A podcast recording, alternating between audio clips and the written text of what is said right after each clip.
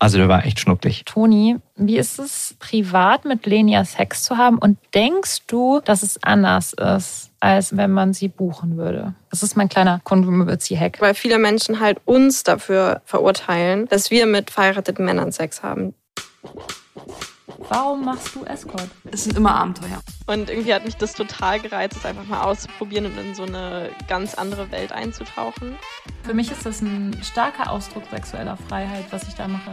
Ohne sie hätte ich das alles nie so akzeptiert, weil sie so positiv damit umgegangen ist, so wie ihr Körper ist.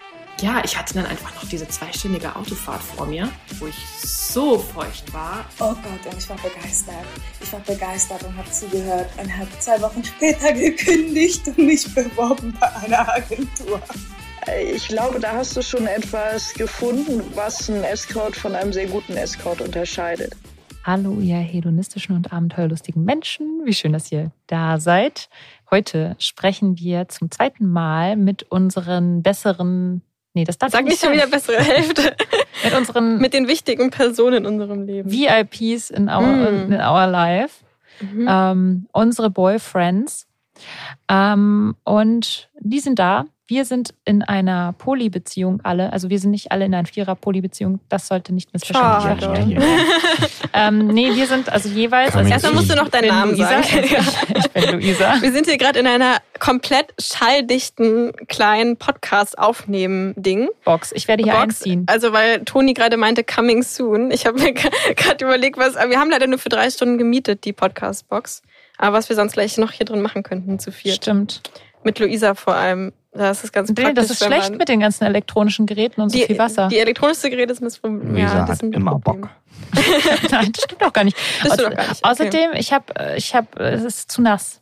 Es ist gefährlich. Ja, das stimmt, das ist gefährlich. Aber der, die. Soundabschallung ist gut. Aber okay, also warte mal, du bist Luisa, ne? Ich, bin Lenia. Genau, ich bin Das ist Luisa, der das ist Podcast. Lenia, das ist der Podcast Geliebte auf Zeit. Lenia, Ja. du hast dich gar nicht, du hast einfach in meine Anmoderation nicht eingeklinkt hier. Ja, das mache ich doch Voll immer so. Podcast plained. Ja, Spl Splained, Podcast splained. ähm, genau, was wollen wir jetzt sagen? Worum geht's eigentlich heute? Also genau, wir sind alle Poly. Wir sind aber Ja. nicht alle in einer Polybeziehung, sondern wir sind jeweils in Mhm. einer Polybeziehung. So, Also Und Lenia mit, also ich mit Lenia Toni mit Toni und- und, ich mit Fabian. Das sind übrigens Fake Names. So. Und wir reden hier in diesem Podcast heute äh, über unsere Beziehungen, wie es denn sein kann, dass zwei normale, stattliche Männer Was? mit, eine, mit solchen verrückten Sexarbeiterinnen, Prostituierten zusammen sind, solchen Schlampen. Wie kann man nur mit solchen Menschen Man zusammen muss sein? halt selber schon eine Schlampe sein. Ne? Ja, einfach. darüber haben wir auch letzte Woche eigentlich vor allem geredet. Also nur, Genau. genau, falls ihr das nochmal hören wollt, dann hört nochmal letzte Woche rein. Und wir reden jetzt einfach weiter, weil Lenia hatte in der letzten Woche schon erzählt, dass sie eigentlich den Gedanken ziemlich geil findet, dass Toni, also ihr Partner, ähm, so quasi mit so einem Liporello durch die Gegend rennt und sie so verkauft. Also Was ist eigentlich ein Liporello? Ist das so ein, ist das so ein Flyer? so ein es jetzt schon ganz Faltbuch. oft. Okay. das ist ein, ah, ja, ein okay. Faltbuch. Ah ja, okay. So, weißt du, das kann man so aus Also der Jackentasche das so ziehen und dann machst du klack und dann, flupp, und dann flop, flop, flop, flop, Bilder. und dann sind die ganzen Bilder so untereinander Okay. und dann kann man sich so eine aussuchen. In Ja. dem Fall wären dann halt nur Bilder von dir drin. Ja. Also Cool. ich weiß nicht, ob das jetzt eine konkrete Fantasie war, wahrscheinlich nicht. Aber ich wollte jetzt eigentlich Das Toni ist deine Fantasie, fragen. glaube ich, mit diesem Liporello. Das weiß ich noch nicht. Da muss ich Ah, drüber nachdenken. Okay. Aber Toni, sag mal, wie siehst du das? Also wie fändest du die Idee, dass du sozusagen der Zuhälter bist? Also ich muss es jetzt, ich muss es jetzt einfach mal so ganz krass sagen. Das dürfen wir ja. Das ist ja unser Podcast. Ja, es geht jetzt um Fantasien quasi. es geht um Fantasien, hier nicht um konkrete Geschichten. Wie ich das fände, Linas Zuhälter zu sein. Naja, nee, aber schon in so einem Rollenspiel. Ja. Also nicht allgemein, sondern halt so, so wie wir halt letzte Woche kurz erzählt hatten, dass wir in irgendeinem Swingerclub sind und, und du dann aussuchen darfst, wer was mit wem machen darf oder so. Hm. Naja, also aus so einer, aus so einer, ich glaube, meine, meine politische Vision ist ja irgendwie, dass äh, sich gegenseitig Besitzen in Beziehungen irgendwie möglichst geringe Rollen spielt, Rolle spielt.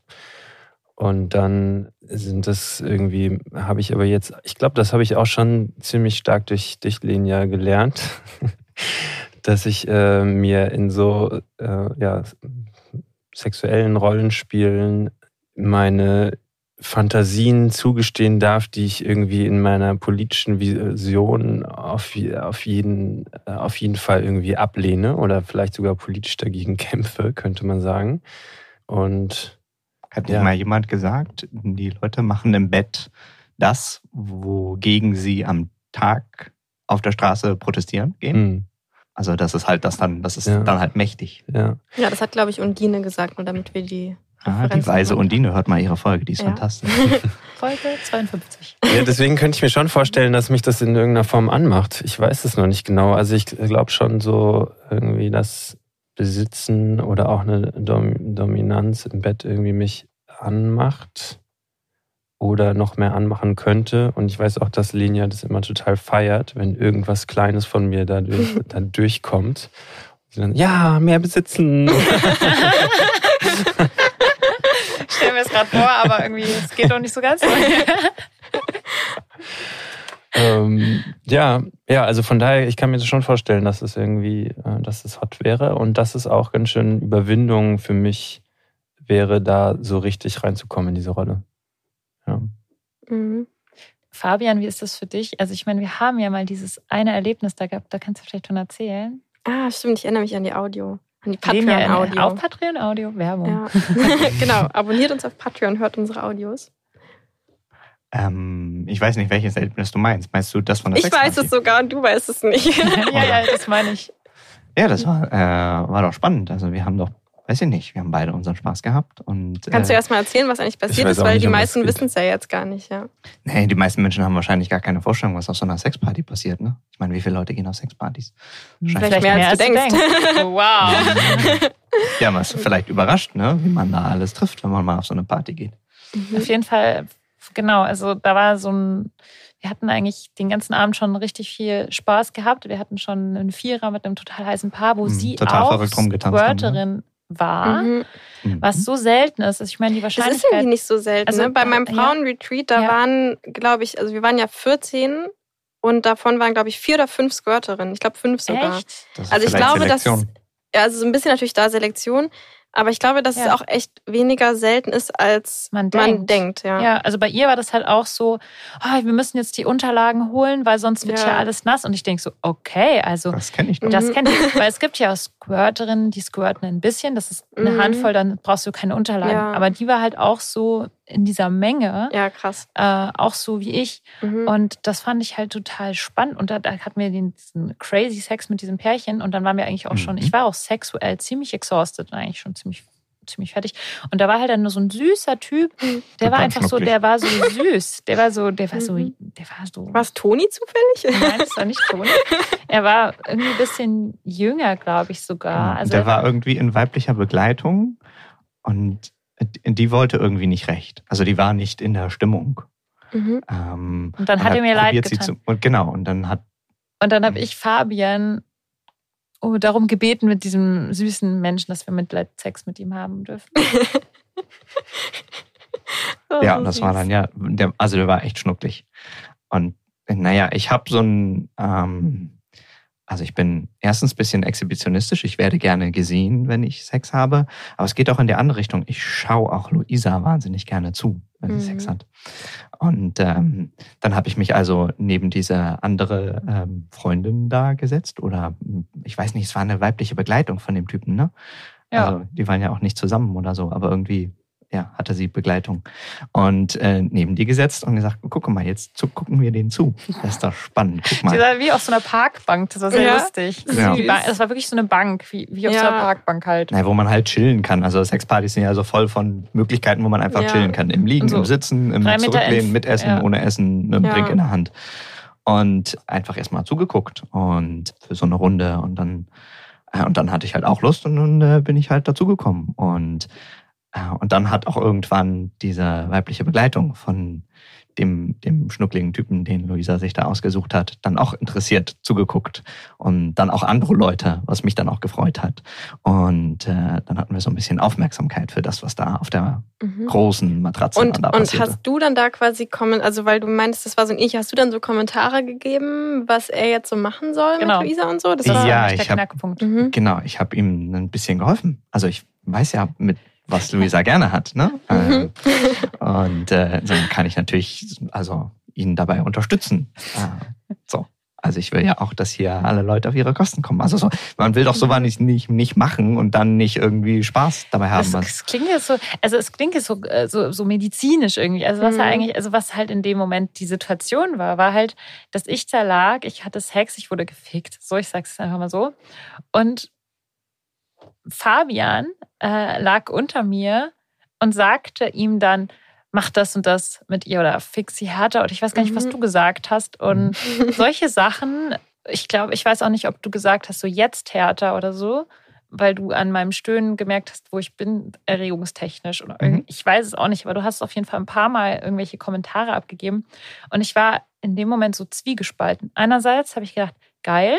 Andererseits habe ich gedacht, oh shit, hoffentlich ist es okay für den jungen Typen, dass er halt irgendwelche Anweisungen bekommt. Weil ich meine, mhm. welcher, wer findet es also ich weiß nicht, ob das jetzt irgendwie grundsätzlich Stalking von, von irgendjemandem hm. ist, von dem Partner, von dem, mit der er gerade Sex hat, von der, mit der er gerade Sex hat, Anweisungen zu bekommen. Naja, das war ja kein Befehlston, ne? Ja, es war, es war, es war schon, es war schon ein bisschen. Es, es war, schon eine Anweisung. So. Es ja. war schon so. Also deswegen, ich Was dich auch gerade daran angetönt es hat. Es hat mich angetönt ja. und es hat aber den anderen auch nicht gestört, beziehungsweise ich weiß nicht, ob es ihn angetönt hat, weil er hat sich, man merkt ja als Frau eigentlich sehr schnell, wenn irgendwas passiert, was den anderen, wenn was einen ja. aus einem Penisträger abturnt, dann ist es ja sehr schnell eine Erektion zu merken, wenn es dann mhm. das, ja, wenn es dann, das geht dann relativ schnell, ja. so dass man das dann an der Erektion merkt, wenn, wenn es abturnt ist. Ja. Und das war halt nicht der Fall. Also deswegen hat ja. mir das dann irgendwie in dem Moment dann wieder die Sicherheit gegeben. Kann natürlich auch sein, das mache ich auch manchmal, wenn Leute im, im Bett mir Sachen erzählen, die mich überhaupt nicht antören, ganz im Gegenteil. Dann gehen die einfach. Dann vorbei, gehen die ne? so im, äh, zum ja. einen Ohr rein, zum anderen raus. Ich höre es gar nicht. Ja. Das ist so wie bei Hypnose. Wenn du was Falsches sagst, was den anderen nicht interessiert, dann filterst ja. du es einfach weg. Ja. Und Toni, hast du gerade genickt, als Lisa das meinte, dass es auch, also würde dich das, würde dich das abtören, wenn jemand dir dann so Anweisungen gibt? Also quasi aus der Rolle? Oder ich dachte, du hast gerade so. Das habe ich auch genickt. gesehen, dass du genickt hast. ich schwöre, du hast genickt. ich habe es genau gesehen. Oh Mann, shit. Würde mich das abtören? Nee, ich glaube glaub nicht. Hm, okay, aber du kannst dir vorstellen, dass es irgendwie. Könntest du vor, dir vorstellen, jemandem Anweisungen zu gehen, mhm. geben, wie Elenia jetzt zu ficken hat? Ja, ich habe mir das irgendwie bildlich gerade vorgestellt. Ich, ja, ich glaube, das fände ich auch cool. oh wow, wir haben was Neues entdeckt. Yes. Ja. Sehr cool. Okay, also ich finde, wo wir jetzt eh gerade schon über Sex reden, ja. ähm, wollt ihr einfach mal erzählen, wir wollten einfach mal so genau, auch weil ja die ganzen Leute, die zuhören, genau. ja, das ist ja bestimmt mega interessant für die ist, äh, wenn die jetzt so einen privaten Sneak bekommen. Wie ist es eigentlich, mit uns privat Sex zu haben? Ja, ich meine, die meisten Leute, die uns hören, wissen auch nicht, wie es mit uns beruflich Sex Stimmt. zu haben ist. Stimmt. Naja, das könnt ihr ja ändern. das könnt ihr ändern, mal, ihr ja über 100.000 Menschen da draußen. Ich empfehle euch jetzt mal, dass ihr das ändert. Nee, bloß nicht. Meine nächsten Termine sind erst nächstes Jahr. Ja. Ich bin auch froh. Ich habe jetzt eine Kalenderfunktion auf meiner Webseite. Ja, sage ich dir. Das und geil. das ist so toll, weil ja. ich habe wirklich nicht viel Zeit und dann sieht man es halt. Ja. Das ist schön. Ja. Okay, ähm, stell die genau. Frage, Luisa. Ich stelle die Frage, Toni, wie ist es, privat mit Lenia Sex zu haben? Und denkst du, dass es anders ist, als es, wenn man sie buchen würde, ist? Ähm, also ich glaube schon, dass als wir das erste Mal Sex hatten, dass ich auf jeden Fall irgendwo kognitiv präsent hatte, dass sie auch Sexarbeiterin ist. Wirklich? Ja, ich glaube schon. Während dem Sex. Oh, das ist ein interessanter Fakt eigentlich. Stimmt, das finde ich jetzt auch, wusste ich gar nicht. Ja, oder weiß ich jetzt nicht, ob irgendwie während der Penetration, aber irgendwie in dem ganzen Akt schon, auf jeden Fall, ja. Und dann dachtest du, so, mal gucken, wie das jetzt eine Sexarbeiterin macht, oder wie? Nee, ich glaube, ich hatte, ich hatte eher so ein Bild, oder ich habe das ja immer noch teilweise und bin auch immer noch davon überzeugt, glaube ich. Naja, dass, dass du oder ihr ja schon viele äh, irgendwie sexuell, SexualpartnerInnen hattet und habt irgendwie. Und ich glaube, ich hatte da so ein Bild von, okay, also irgendwie weißt du jetzt wahrscheinlich schon, also du hast irgendwie hast du es wahrscheinlich schon drauf, weil du einfach viele, viel Erfahrung hast und viel ausprobiert hast und vielleicht auch ganz gut irgendwie weißt, was du magst und was nicht. Und das ja, könnte schon auch Unterschied, also ist auf jeden Fall ein Unterschied zu den Sexualpartnerinnen, mit denen ich bisher Sex hatte. Das ist übrigens auch ein Argument für ältere Frauen, ne? Also, mhm. das hat mich auch immer an älteren Partnerinnen sehr fasziniert, ja. dass die genau wussten, was sie wollten. Mhm. Also ich rede jetzt von Partnern, die ich hatte, die ne, mit Kindern schon fertig waren. Die hatte dann einen 20-jährigen Sohn und so. Das ist erstaunlich. Also wie viel das an gutem Sex ausmacht. Das Wobei man es auch nicht pauschalisieren kann, aber so tendenziell. Mhm. Ja, vielleicht ist unschuldiger Sex auch schön, aber also ich im, im Zweifelsfall. Ich kann ja auch unschuldig und trotzdem ähm, weiß, also ich glaube, Sex mit mir ist auch oft ziemlich unschuldig. Mhm. Aber du spielst das aber auch ganz toll, oder? Das ist auch so. Das ist auch dein, nee, nee, ich glaube schon, das bin ich ziemlich natürlich. Und wenn ich spiele, also spiele im Sinne von mich in eine Rolle begebe, ist das eher dieses Versaut, ist dann eine Rolle, Aha. die ich schon auch sehr genieße. Aber ja. Aber Toni, du hast ja gerade angefangen. Äh, du warst in dem Moment so im Kopf und hast gesagt, oh shit, ich schlafe ja gerade mit einer Sexarbeiterin oder mit einer Prostituierten oder was auch immer du das im Kopf genannt hast. Und hast du dann gedacht, ah, mal sehen, wie gut sie ist? Oder hast du gedacht, oh Gott, hoffentlich kann ich irgendwie mithalten mit ihrer Erfahrung und bin nicht irgendwie zu schlecht oder zu langweilig oder sonst was? Hm.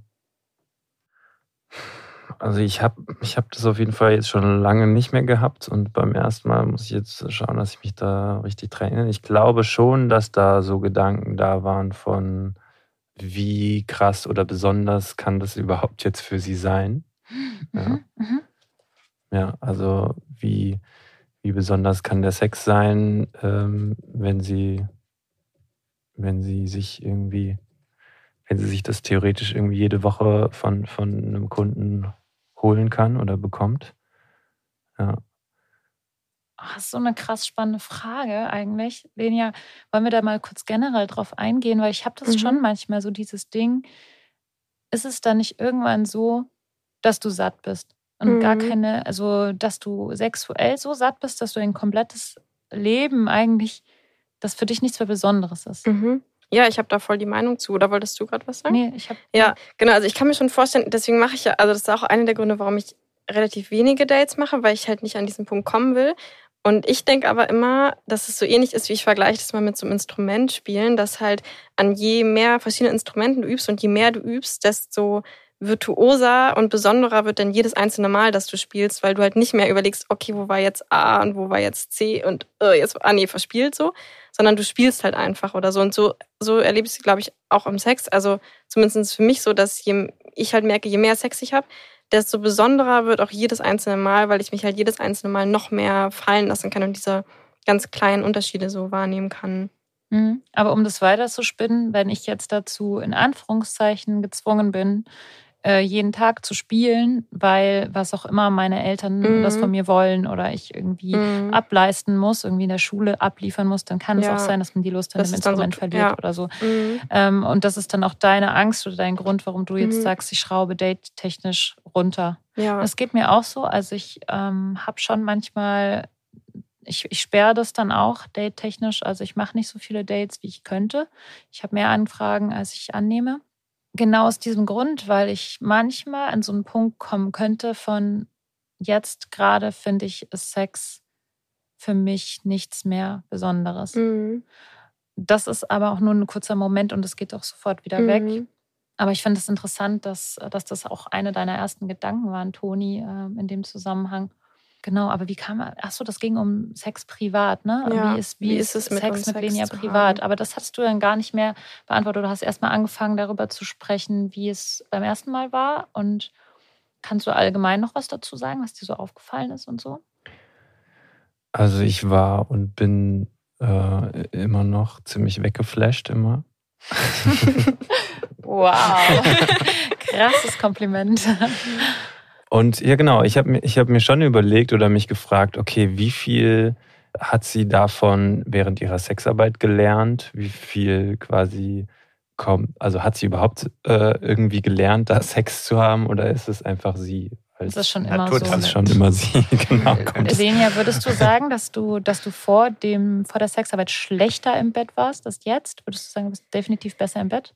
Ja, ich finde es auch, also das ist auch so das, was so ich vorhin noch kurz sagen wollte. Also ich glaube, das ist irgendwie so ein Ding oder auch was ich von Toni dann schon so ein paar Mal gehört habe, dass das, was an mir vielleicht gut im Bett ist, ist halt, dass ich irgendwie sehr viel genieße oder so, mhm. oder dass mhm. ich mich sehr hingebe. Und ich glaube, das ist so ein Ding, was irgendwie oft ist, dass halt jetzt auch wieder weiblich, also Frauen irgendwie gut im Bett sind, wenn sie sich gut hingeben können oder gut genießen können. Also das ist so, ähm, weil Männer dann halt denken, okay, ich bin jetzt hier voll der tolle Hengst, der, sie, der ist ihr voll besorgt, dann macht es ihnen halt Spaß. Also dass es irgendwie mhm. auch so ein Ding ist.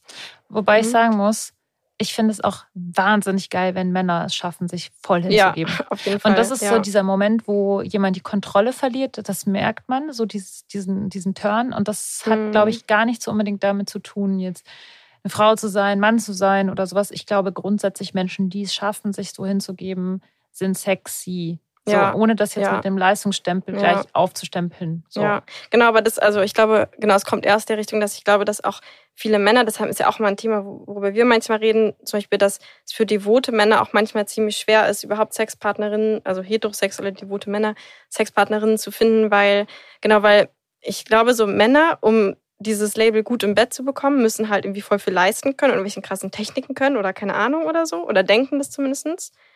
Und für uns ist es einfach so, ja, wenn, also weil es ist jetzt nicht so, dass ich irgendwelche Techniken kann oder also ich finde, also ich finde sogar fast manchmal auch wie so ein Druck, wenn jemand mir sagt, ja, es ist irgendwie gut, mit mir Sex zu haben, weil ich kann eigentlich ganz wenig Techniken oder gar nichts eigentlich. Also ich glaube, was, was mich geflasht hat, ist die vor allem die Leidenschaft, mit der du dabei bist. Ja. ja.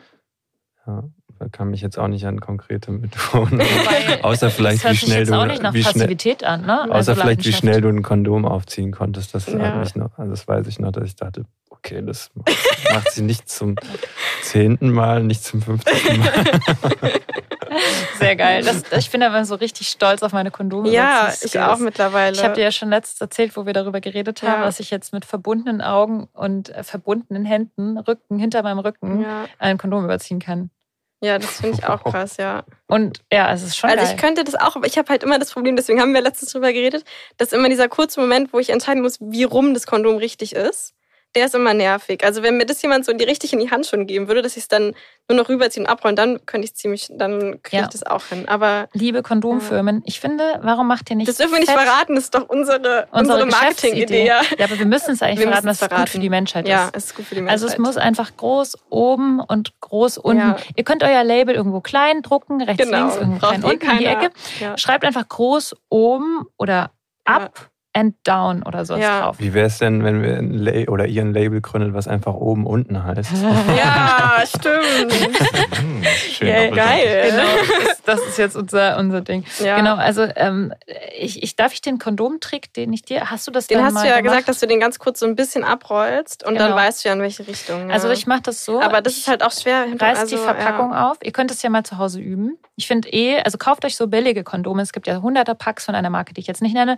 Billige Kondome, da kostet irgendwie so ein hunderter Pack 20 Euro. Oder Aber ich will jetzt gar nicht, dass du das alles verrätst, weil ich, ich fand das ja so cool, als Toni danach so meinte, boah, das hast du ja ganz professionell gemacht, dass ich das so, dass das wie so ein, so ein Unterscheidungsmerkmal ist. Du wirst die ist, Einzige so. sein, die gut Kondome Nicht ich, aber so alle Sexarbeitenden wow. oder so. Oh, wow. Weißt nein. du, damit wir wenigstens so eine Sache nein. haben. Fight, fight STIs. Also.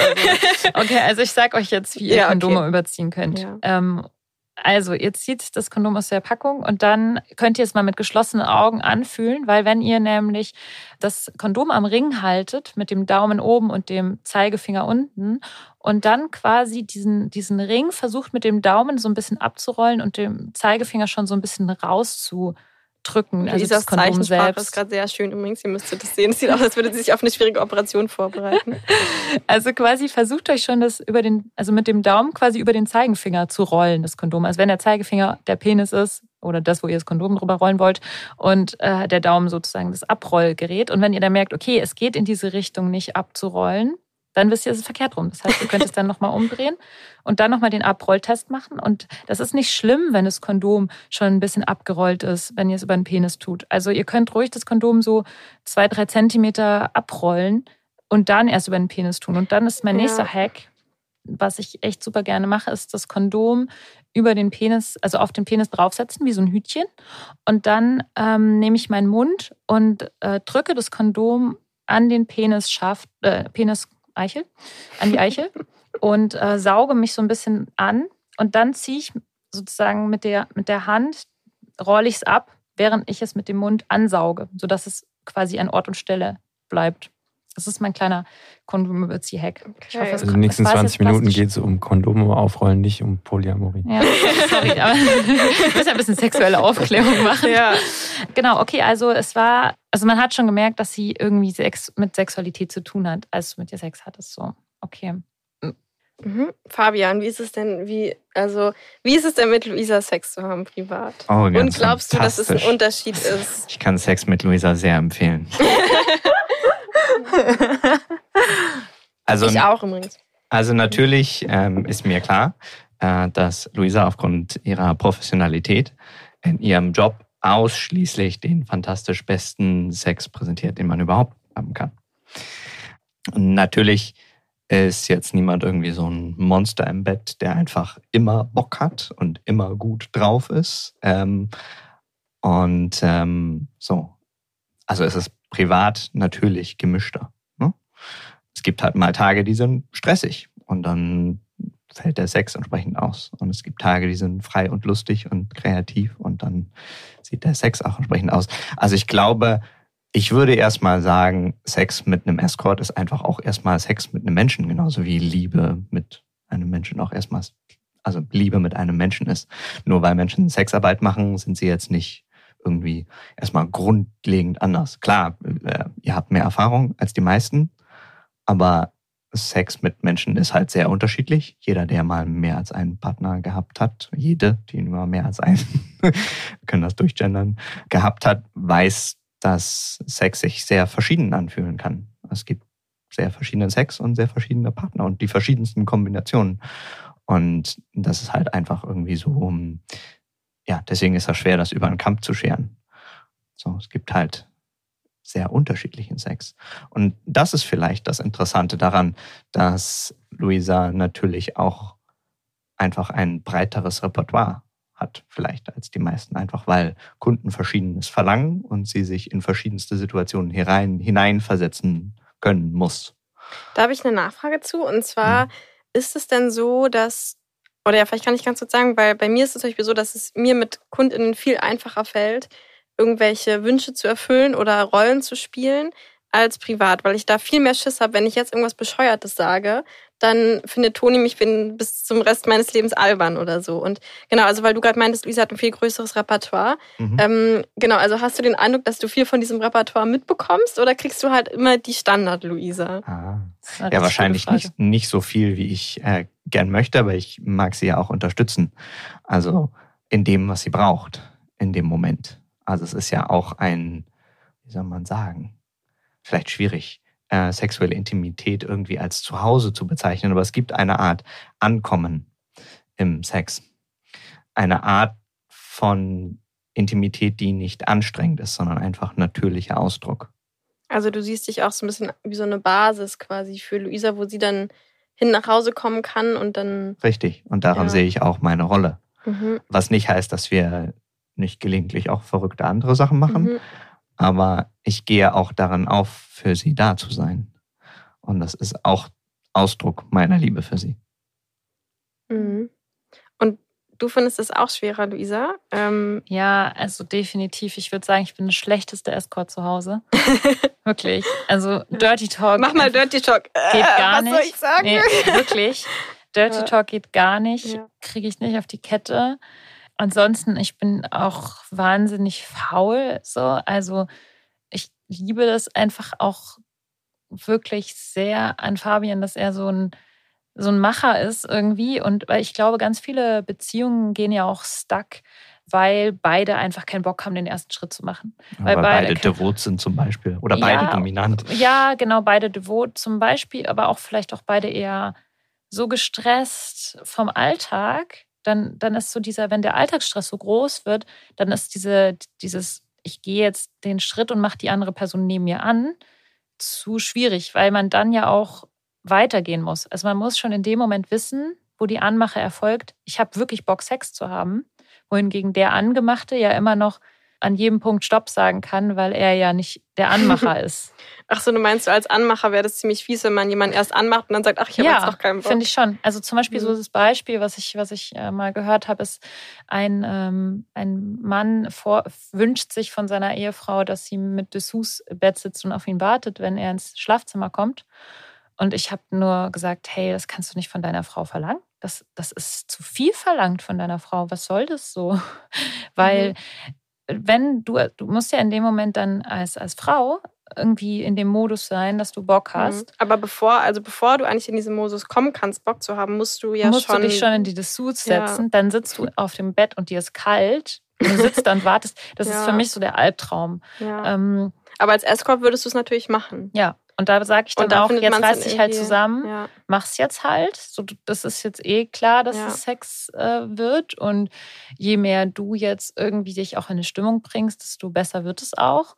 Dann ist es einfach ein ja. anderer Modus, aber es ist anstrengend. Es ist anstrengend genau. in diesem, es ist anstrengend, in diesem Modus zu sein. Und ich würde es nicht von jemandem verlangen, der einen stressigen normalen Alltag mhm. hat, wo er sich irgendwie dann noch um die Kinder gekümmert hat oder noch irgendwie den ganzen Tag im Büro Stress hatte, dann irgendwie noch zu sagen, jetzt setz dich bitte mit Dessous aufs Bett. Also mhm. das wäre für mich ein Albtraum.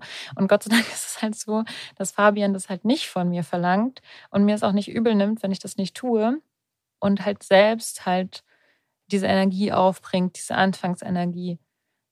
Ja, ich glaube, das mhm. ist ein mhm. grundsätzliches Thema bei ihnen und so. Ja, ich hoffe gerade, dass Toni jetzt wieder so sagt, ah, okay, bei Lisa ist das auch so, dann ist es bei mir auch okay, weil wir haben das Thema ja auch manchmal, dass ich irgendwie nicht so viel initiiere oder da halt immer hoffe, dass er das irgendwie macht.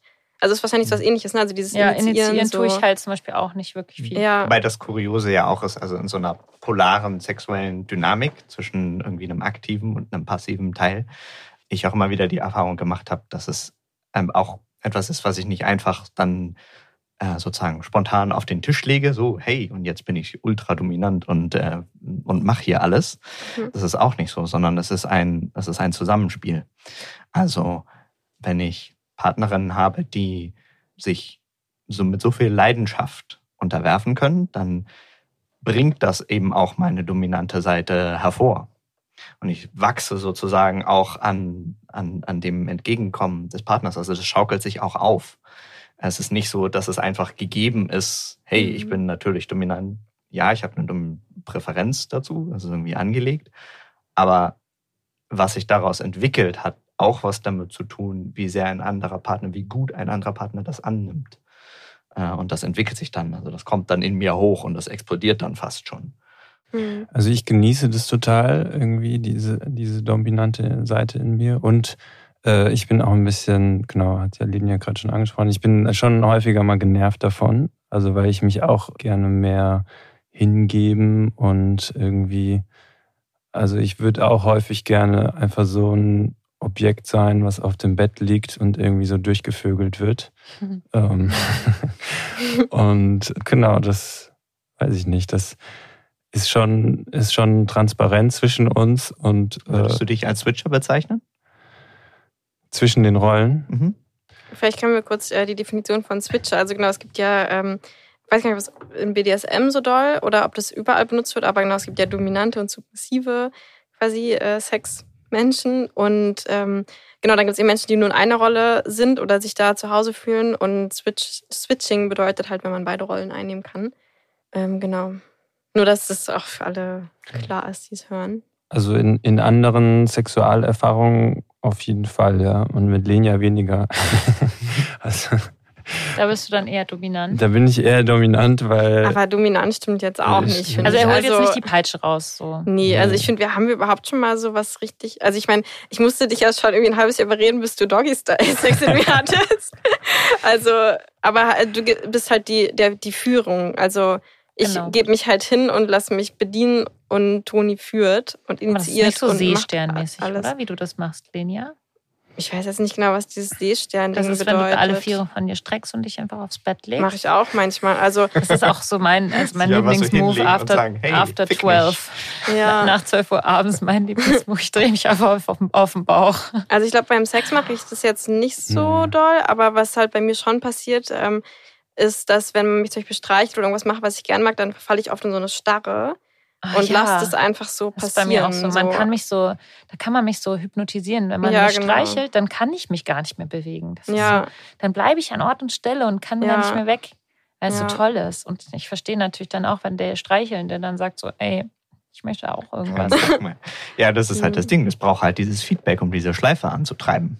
Ja, ne? also das ist ja so ein Energiespiel. Ähm, ob wir mal zum Themawechsel kommen. Ich finde, wir reden ja eh gerade viel über die Beziehungsdynamiken und ich finde, das passt zu dem nächsten Thema, was wir uns ausgedacht haben, nämlich das Thema Ehen und ob wir Ehen zerstören oder ja. wie ihr auch damit umgeht, weil wir ja wirklich auch Sex haben äh, beruflich mit Menschen, die verheiratet sind, wo der verheiratete Part natürlich nicht weiß, dass wir mit ihrem Partner Sex haben.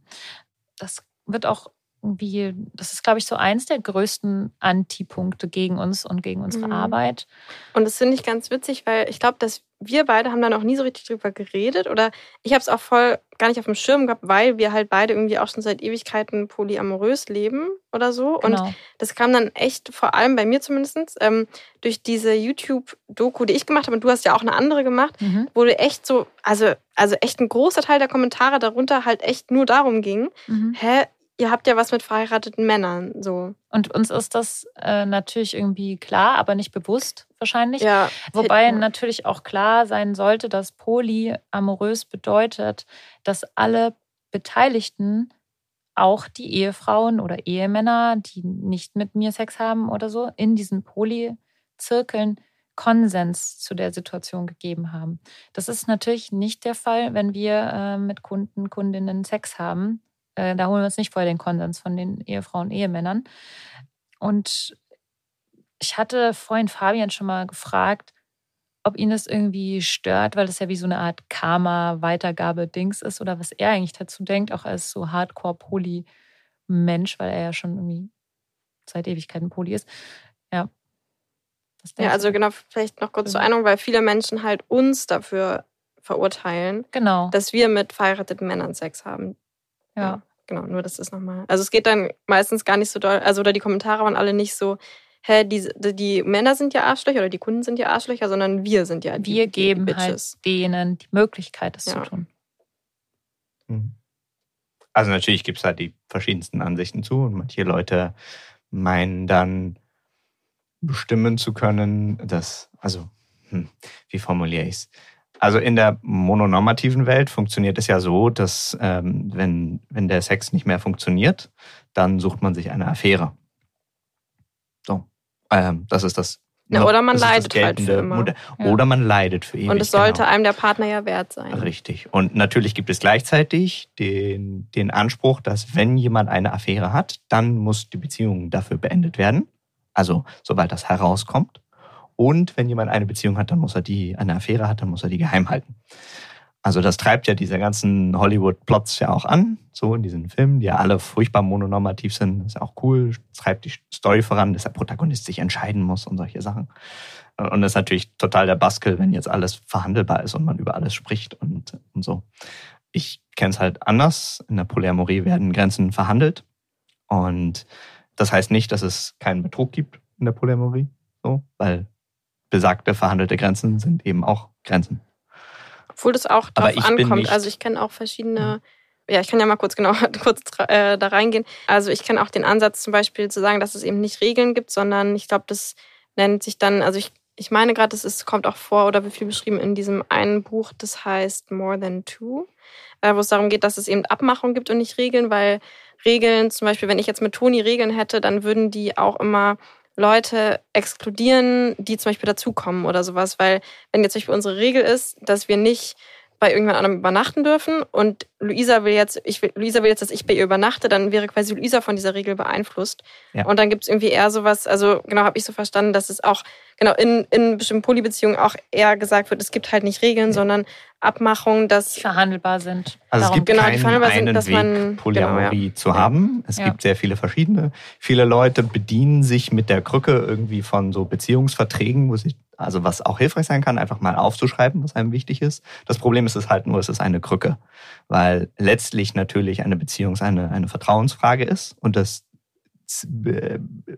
wie sagt man, das bezieht sich halt auch auf die Grenzen und ob die verletzlich sind und wie klar die den Menschen sind und ob das deswegen notwendig ist, die aufzuschreiben oder nicht. Oder ja, sie zu nennen als harte Grenzen oder ob einfach klar ist, ab welchem Punkt irgendwie zum Beispiel das Einverständnis eingeholt werden muss. Ja, wobei halt wir ja jetzt gerade über Polybeziehungen mhm. reden. Und, und es gibt auch Beziehungsanarchismus, die gar keine Regeln haben und jede Art von Regeln leugnen. Also ist auch eine Spielart der Polyamorie.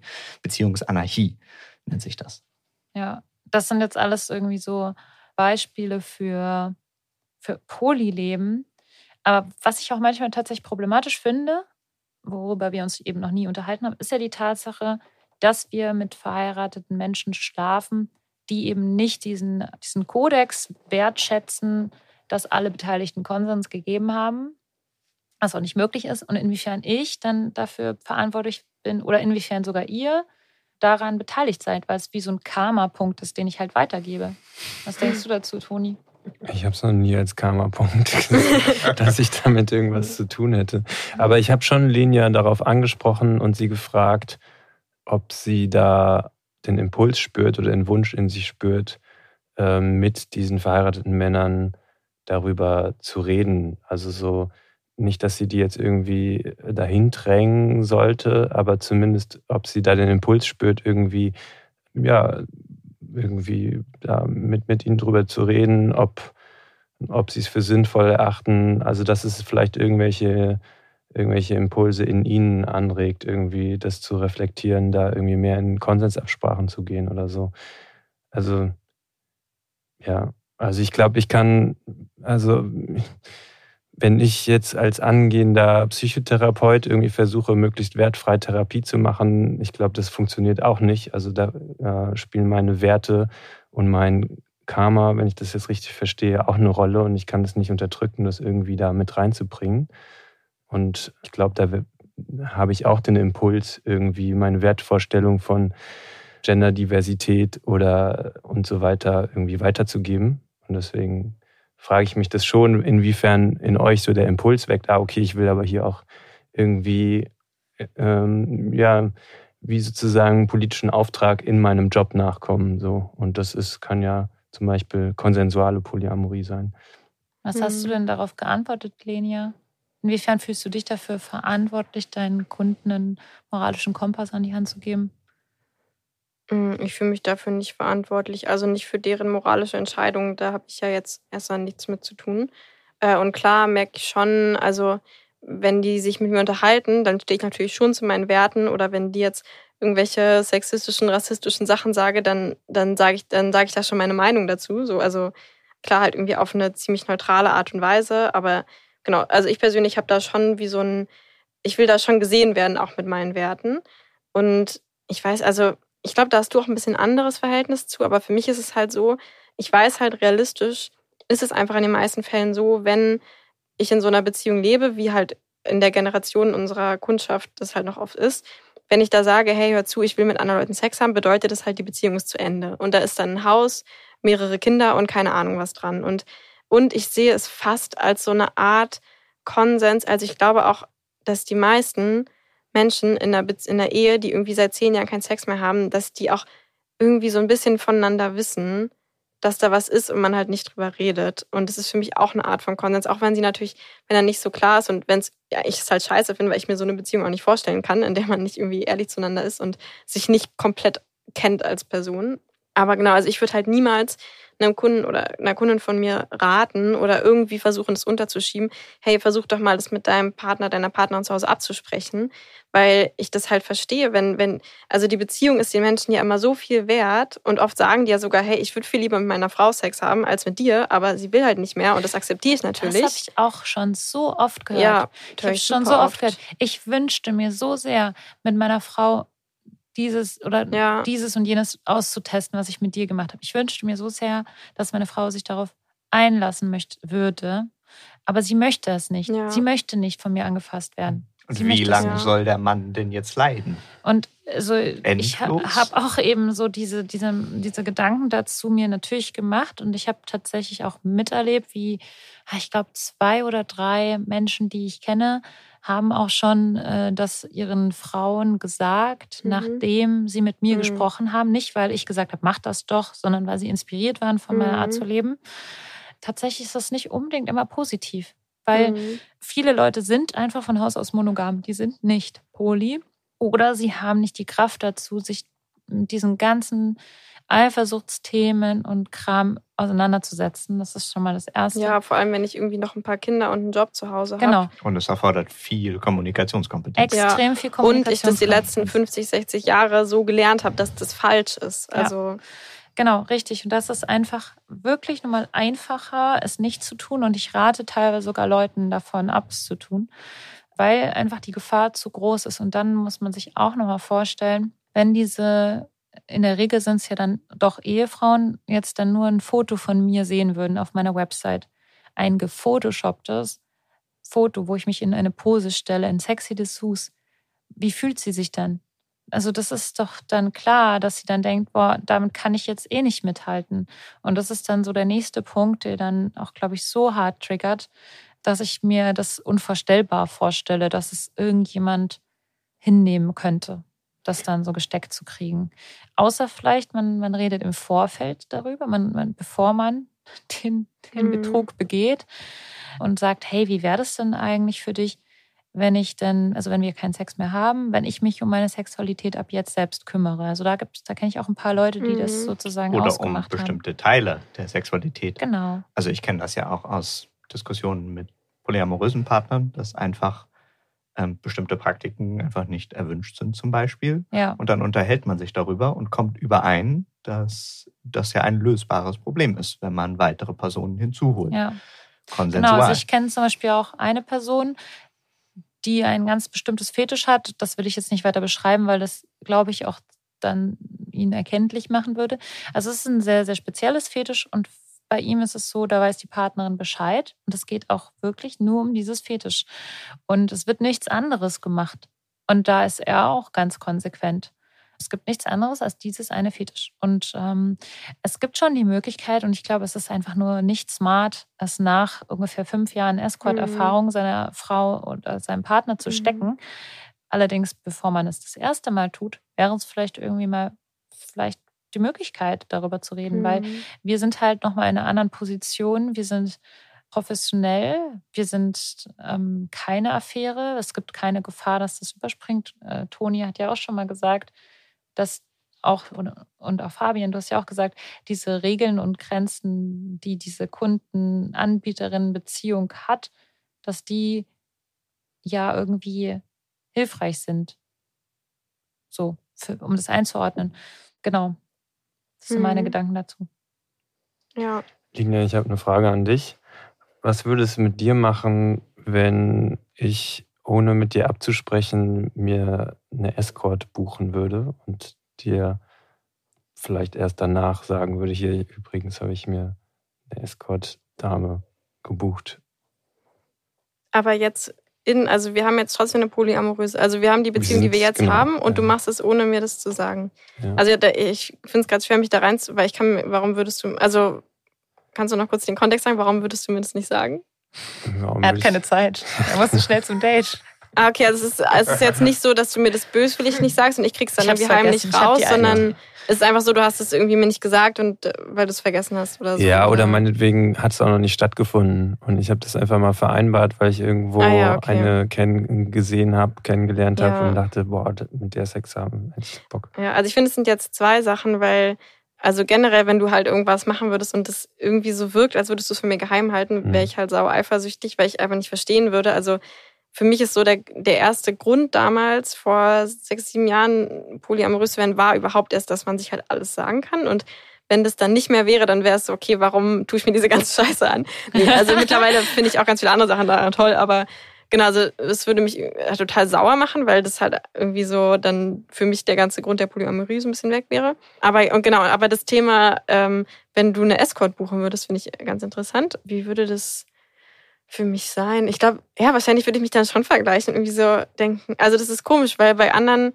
bei anderen Partnerinnen oder so von dir würde ich das nicht so denken, aber da würde ich schon denken, so, hä, fehlt ich dir jetzt irgendwas an mir? An. ja, ich gucke mir mal die Website an. So, hä, wie bin ich jetzt nicht professionell oder kann ich jetzt irgendwas nicht, was, was du denkst, was die dann kann oder wie? Also, da wäre ich, glaube ich, meinem Stolz gekränkt tatsächlich. Mhm. In meinem professionellen Stolz. So. Oh. Ah, das wie bringt uns ja voll gut zu ja. dieser Frage von wegen, bist du eifersüchtig, wenn ein Kunde von dir, sozusagen ein Stammkunde von dir, mm, plötzlich stimmt. nur noch mich trifft oder mich trifft? Ja. Willst du erstmal kurz sagen, wie es dir ginge, wenn, wenn Fabian eine Escort buchen würde?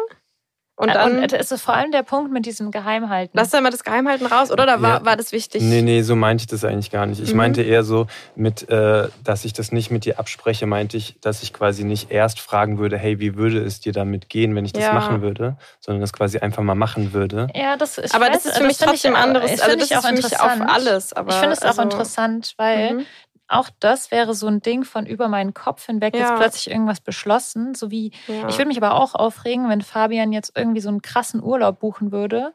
Ja. Und dann mir erst danach erzählt, so, ach übrigens, habe ich diesen krassen Urlaub gebucht. Ja. Und dann würde ich auch sagen, so, hä?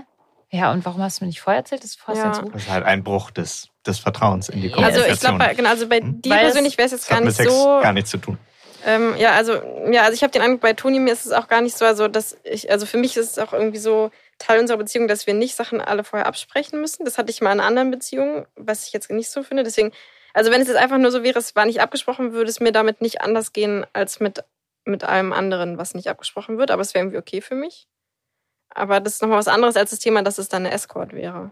Also das ah, sind du meinst, getrennte selbst, Themen. wenn er sie getroffen hätte und es dir erst danach erzählt, wärst du dann auch nicht sauer, dass es dir erst danach erzählt? Also klar wäre ich dann halt nochmal stärker eifersüchtig, als wenn ich es davor gewusst hätte. Aber ich wäre halt nicht sauer, weil, also ich wäre jetzt nicht, würde ich sagen, er hat jetzt irgendwie eine Abmachung nicht beachtet oder so. Okay.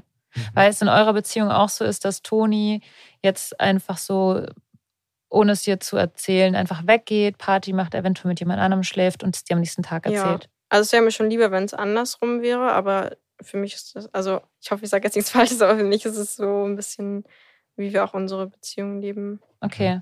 Oder weil es mir auch gerade wichtig war, also ich komme ja, kam ja eben aus so einer monogamen Beziehung und wollte danach halt mega viel Freiheit und es war mir halt wichtig, dass ich jetzt erstmal nicht die, das Gefühl habe, irgendwie Verantwortung für irgendwas zu haben oder irgendwas denken zu müssen, außer mich selbst in einem Moment oder so. Mhm. Kann ich total ja. nachfühlen. Ist ja auch schön, impulsiv sein zu können. Ja. ja. Also wenn Fabian jetzt eine Escort buchen würde und lassen wir jetzt mal diesen ganzen Sagen wir mal Aspekt egal, weg, ob, ob ja. er es mir jetzt sagt oder nicht, dann hätte ich, würde ich sagen, ja, viel Spaß. Wahrscheinlich. Ich muss mal überlegen, ob es irgendwas gäbe, was mich. Aber je nachdem, welche Escort auch. Ja, also ich überlege fragen, wie es war. Ich würde mhm. fragen, ich muss über, also ich will jetzt nicht behaupten, ich bin nicht eifersüchtig. Das will ich absolut mhm. nicht sagen. Es machen mich andere Sachen eifersüchtig. Mhm. Mich macht es nicht eifersüchtig, wenn äh, es eine Escort ist, weil ich weiß, ey, die Escort, das interessiert sie überhaupt nicht. Die mhm. geht nach Hause und vergisst, also so ist es nicht. Weil die ne? ist ja professionell. Sie, sie, sie, kommt nicht danach an. Sie wird nicht versuchen, und ihn schnappt ihn mir so weg. Und mhm. ich habe halt einfach schon meine eigene Historie damit, dass mir jemand, mein Partner wirklich wegnimmt. Also wirklich mhm. kommt, das ist wirklich dieses Jolene, Jolene, don't take my man, ja. Mhm. Es ist wirklich so, weil sie es konnte, hat sie es getan. Und deswegen bin ich, glaube ich, mehr getriggert von jemandem, der, äh, wo ich wüsste, dass sie Fabian sexuell so und auch generell so einnehmen kann, dass er nicht mehr klar denkt und sie ihn dann wirklich äh, mit einem Vorsatz mitnimmt. So äh, bei einem Escort hätte ich gar keine Bedenken. Da würde ich auch sagen, mir ist es scheißegal, wenn das ein Topmodel ist und sie viel, viel schöner ist als ich. Ich würde sagen, hey, viel Spaß, feierst so richtig, erzähl mir davon, wie auch immer. Also ich würde dann auch voll gern alles wissen wollen mhm. und so. Mhm. Also auf dieser Komponente kriegst du mich nicht. Du kriegst mich auf dem Punkt, du verlierst ihn. ja, Oder er geht okay. jetzt zu jemand anderem und ja. sie hat ihn viel mehr für immer irgendwie so. Ja.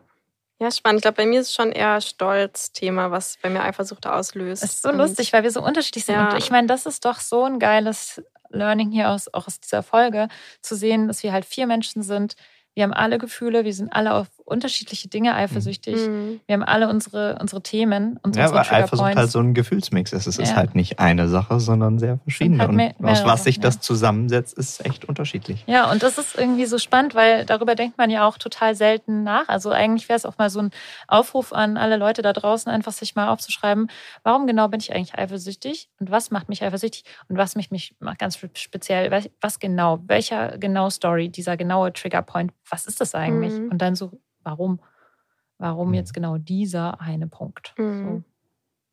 Hey, das wird jetzt voll der Therapie-Podcast. Ja. ja, das, äh, die Aufnahme geht langsam zu Ende, aber eine Sache müssen wir natürlich noch fragen, um abzurunden. Und zwar, was feiert ihr an Polyamorie? Toni, was feierst du eigentlich an Polyamorie und daran, mit Lenia zusammen zu sein und vielleicht daran, mit einer Sexarbeiterin zusammen zu sein? Okay, in a nutshell. Das ist nicht so leicht. Ich feiere es, Polyamor zu leben, weil es mich damit konfrontiert, was ich mir eigentlich in Beziehungen genau wünsche und ich weniger blind ähm, irgendwelchen vorgeebneten Wegen nachrenne, ähm, bei denen ich denke, ah, okay, das entwickelt sich in einer romantischen Beziehung, also wird es wahrscheinlich diese und jene Bedürfnisse von mir stillen und ähm, wird sich dahin entwickeln und das Life Goal ist irgendwie ein Haus und drei Kinder. Und also es ermutigt mich immer wieder damit oder ja, damit mich auseinanderzusetzen, was ich eigentlich genau in der Beziehung zu Linia suche oder in der Beziehung zu anderen. Ja, irgendwie kann ich dadurch Beziehungen nebeneinander viel mehr wertschätzen für das, was sie eigentlich tatsächlich für mich ausmachen, ohne, also genauso wie ich irgendwie unterschiedliche Freundschaften zum Sport machen und so weiter haben kann, habe ich dann irgendwie unterschiedliche enge Beziehungen, weil ich da vor allem Bedürfnis nach Urlaub und dann Bedürfnis nach täglich in einer Wohngemeinschaft leben nachgehe. Ja, oder auch, weil es um die Person geht, oder? Also ich, also dass, dass du mit mir zum Beispiel in der Beziehung sein kannst, weil es um mich geht und nicht, weil du mit mir bestimmte Bedürfnisse erfüllen musst oder sowas. So, das ist dann, mhm. also das finde ich ja auch ganz cool. Also ich, genau, ich habe dann auch das Gefühl, du willst gerade mit mir zusammen sein und nicht, wie ich in anderen Beziehungen schon das Gefühl hatte, okay, du erfüllst mit mir halt gerade dein Bedürfnis nach Sicherheit und später mal ein Haus und drei Kinder haben mhm. zu können. Ja. Ohne das mhm. jetzt zu blamen oder zu judgen. Ne? Ja, genau. Das, also das, die Bedürfnisse können ja auch dazukommen, ja. aber es ist halt so wie nicht der Grund, weil du brauchst nicht mich dafür, sondern das ging auch mit anderen, sondern ich weiß, die Person ist wirklich gerade nur, weil ich es bin mit mir zusammen. Und nicht, mhm. weil es halt irgendwelche vorgeschriebenen Rollen oder so gibt. Ja, und ich lerne das ja auch in der Beziehung zu dir erst kennen, was, äh, was die Dinge sind, die mir da gefallen. Und ich sage immer, es geht euch wahrscheinlich ähnlich ich werde mir halt jetzt gerade nicht nochmal ein Linia-Double aussuchen, irgendwie als zweite Beziehung, äh, sondern irgendwas, was ich bei Linia gerade nicht so bekomme und nicht so sehe. Und ähm, es bringt mich dazu, sie weniger dahin verändern zu wollen, dass ich alles von ihr bekomme. Und es gibt noch weitere Personen, von denen ich dann ja irgendwelche Abenteuer erleben kann, die Linia nicht mit mir erleben kann, obwohl ich mir nicht vorstellen kann, dass Linia irgendwas Nein sagen würde. genau, also ja. Ja, das muss ja auch gar nicht so ein Mangelding sein. Also nicht, dass, ah, das fehlt jetzt bei mir, sondern einfach, das würde vielleicht auch gar nicht zu mir passen. Also ja. vielleicht hast du halt Bock auf so eine richtige Domina und wenn ich so wäre, würdest du es gar nicht so toll finden, weil es halt nicht zu mir passt. Also es muss ja nicht immer sein wie, oh ja, an der Person fehlt mir jetzt was, sondern hm. die Person ist halt genauso perfekt ja, und genau. es kann noch was anderes, genau. Ja. ja. Mhm. Fabian, wie ist das bei dir? Also ich kann das unterstreichen, was Toni gesagt hat. Natürlich hat das was mit Akzeptanz zu tun.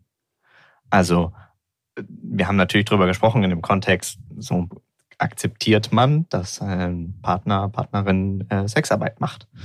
Und das Interessante an Polyamorie ist, dass es in diesem Modell einfach tatsächlich möglich ist, einen Partner so zu akzeptieren, wie er ist, weil er eben nicht konformen muss. Er muss eben nicht alles sein.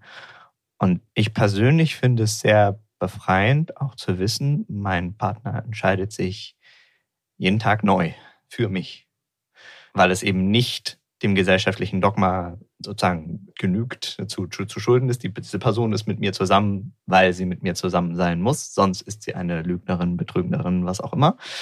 Sondern diese Person ist mit mir zusammen, weil diese Person mich heute in ihrem Leben haben will.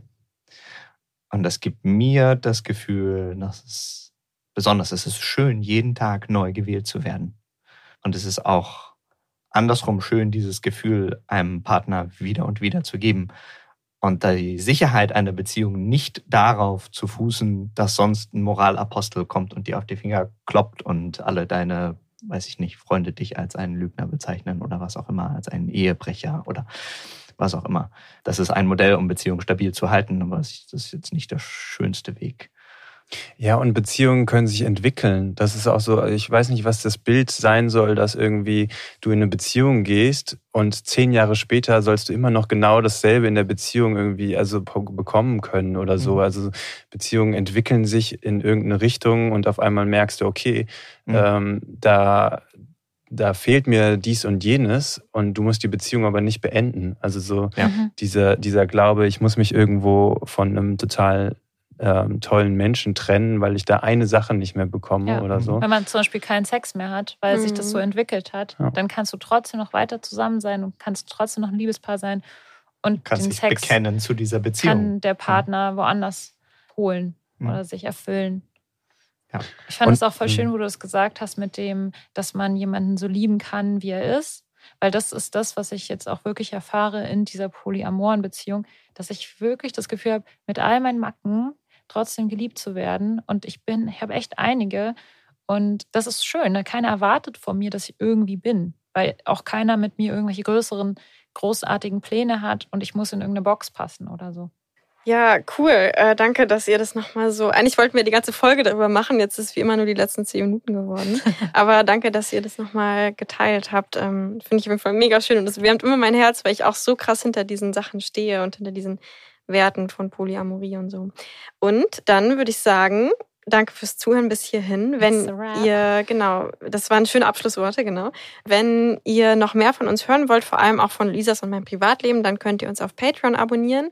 Und sonst könnt ihr natürlich sehr gerne uns auf Spotify und iTunes fünf Sterne. Fünf, Lisa, sag nochmal, wie viele Sterne? Wie viele Sterne also nochmal, Lisa? Fünf. Wir wollen fünf. Fünf, ja. oder? Äh, wie viele Sterne nochmal, Fabian? Fünf, ausschließlich. Fünf. Toni, wie viele Sterne? Mindestens fünf. Mindestens fünf. Fünf Sterne auf äh, Spotify und iTunes ähm, uns geben. Und ja. Nächste Woche, Freitag, geht's wieder los. Wieder einschalten. Ach genau. Und natürlich, falls du eine Frau bist ähm, oder dich als solche definierst, dann kannst du sehr gern dir mal meine Website für die Frauen-Sex-Retreats angucken, wo wir uns ein Wochenende mit Sex beschäftigen. So geil. Yes. Hey, und vielen Dank für die Einladung, Lenia und Luisa. Es war mir persönlich eine große Freude, mit euch hier zu sprechen. Mhm. Vielen also ich hätte lieber Sex Vertrauen. mit dir gehabt, aber sprechen wir auf. Okay. ich glaube, ihr habt irgendwas nachzuholen. Wir wollen die beiden jetzt auch nicht weiter aufhalten. Nächstes Mal müssen wir dieses schalldichte Studio für ein bisschen länger buchen. Ja. okay, siehst du Okay, ich drücke jetzt auf den roten dicken Knopf. Auf den roten dicken Knopf. Okay. Das Tschüss. war schön. Tschüss, bis nächste Woche.